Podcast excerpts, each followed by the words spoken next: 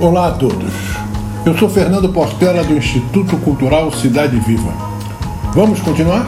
Sexto abraço. Os abraços estão ficando cada vez mais apertados. No quinto abraço, nós falamos sobre. Temos exemplo daquele grupo de teatro, do envolvimento que é importante. Isso nos faz lembrar mais uma coisa que já falamos, mas vocês nunca se esqueçam. É preciso montar uma rede, não só na sua empresa, mas como também na sua arte. Né? Esse mailing seu é uma peça fundamental. O nosso instituto trabalha dentro de uma rede. Tem muita gente. E a gente troca, né? Então, se eu tenho três designers como membros dessa rede, quando chega o projeto, eu vou escolher o design que está mais disponível ou que tem a ver com aquilo e apresento às pessoas. O mesmo faz o design comigo.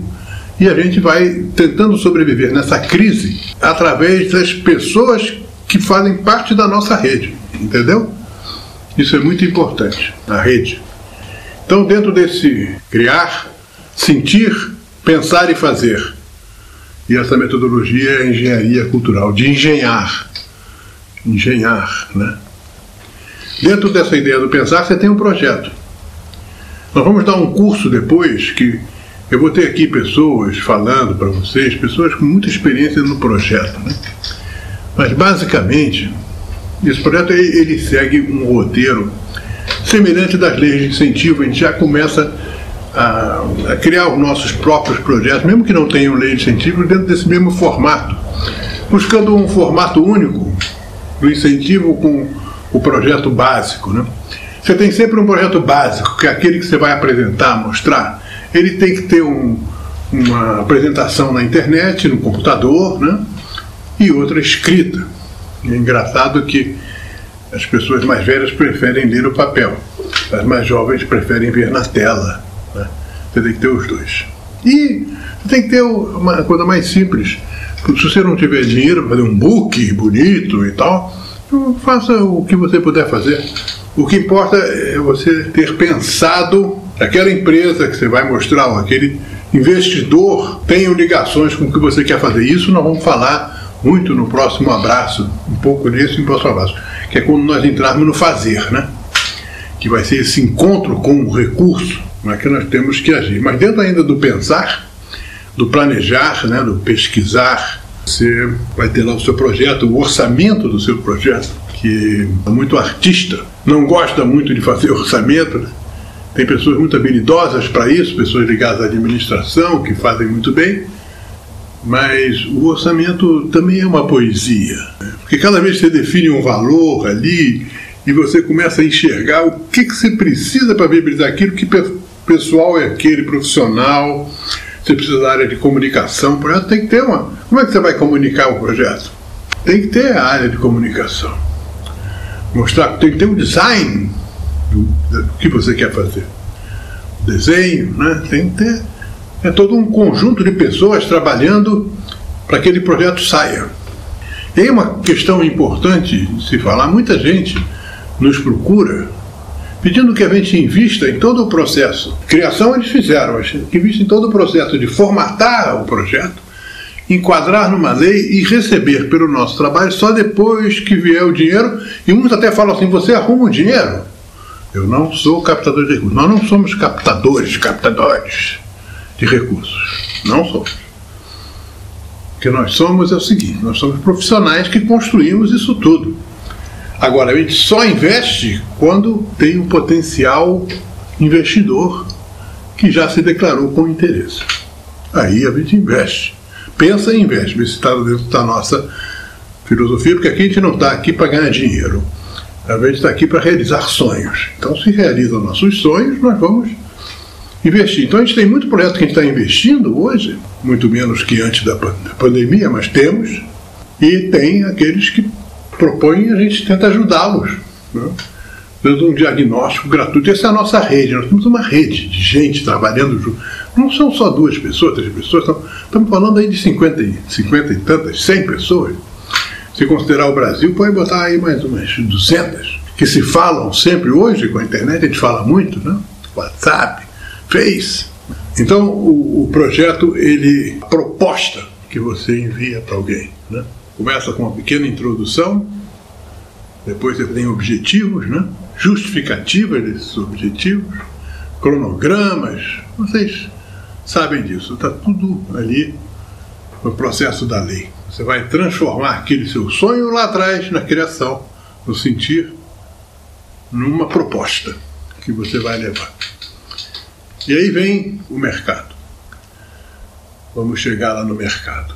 Antes de chegar no mercado, vamos pegar aqui mais um exemplo, porque eu fiz isso para passar para vocês muitos, muitos exemplos. Né? Um exemplo que eu gostaria de passar para vocês é uma exposição que nós fizemos, realizamos aqui no Museu Histórico Nacional, dos achados do metrô. Nós tínhamos o patrocínio já antecipado da Supervia, a empresa construtora. Bom, então vamos investir. Aí fomos investir.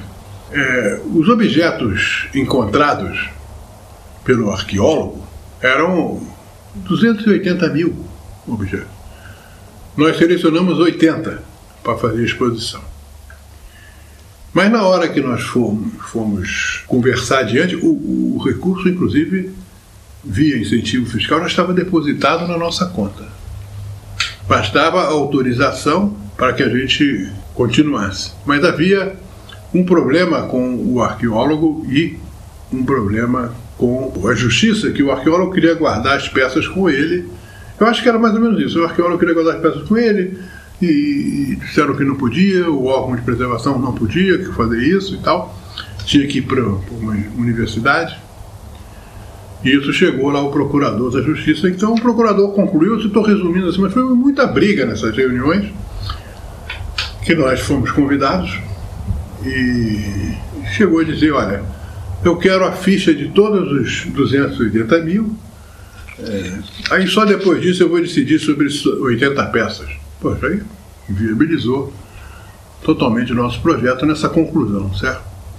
Aí fomos sentar num bar, triste, né? Que teríamos que avisar a empresa que, olha, nós não vamos conseguir fazer a exposição, não temos as peças. Ou então que uma pessoa que trabalha com a gente, na área administrativa, né, falou assim, bom, isso nós fizemos uma exposição virtual, toda virtual. Aí foi uma grande ideia. E aí fomos lá, fotografamos as 80 peças que a gente queria de todos os anos, todos. E chamamos uma pessoa especialista construir as coisas em 3D, dimensões, não é? Uma pessoa toda tecnológica e fizemos uma exposição dos achados do metrô, toda ela virtual. Você podia ver a peça dando volta por toda a peça. Muito bonito. Não é? E não tinha problema de segurança, as peças não estavam ali. Botamos algumas peças realmente vivas que eram do próprio museu e a exposição foi um grande sucesso. Foi a primeira vez que se saiba que se fez aí uma exposição totalmente virtual. Estou dando um exemplo para dizer que as coisas não terminam, entendeu? Se tem um não aqui, uma porta fechou, tem sempre uma outra que abre. Não desistam, fiquem, acreditem, acreditem, acreditem sempre. Aquele poeta Goethe dizia assim: quando acredito numa coisa, todas as portas se abrem para mim. Então acredite, não deixe de acreditar nunca.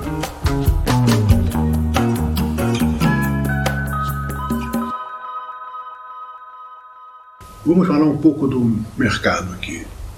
Há uma retração por causa, acho, bastante da política federal de cultura, que acaba com o Ministério da Cultura e muitas mudanças, né? Gente tem que repensar tudo. E uma pandemia veio aí para arrasar, né? Então a tendência de, de patrocínio hoje, pensando no patrocínio, está muito ligada ao projeto sociocultural, mas não é uma ação paternalista, né? Não é uma ação paternalista. Dar dinheiro para que algum projeto social aconteça. Não é isso.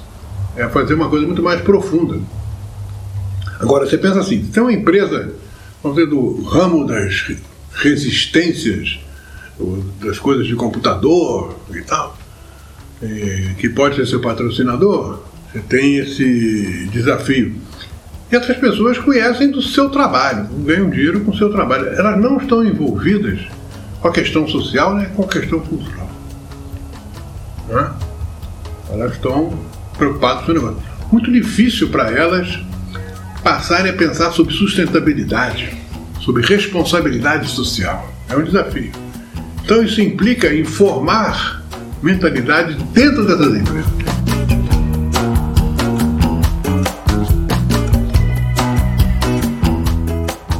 E o seu projeto cultural? Já prevê no escopo o aspecto social também? Já é sócio cultural? Conta pra gente. Escreva para faleconosco arroba institutocidadeviva.org.br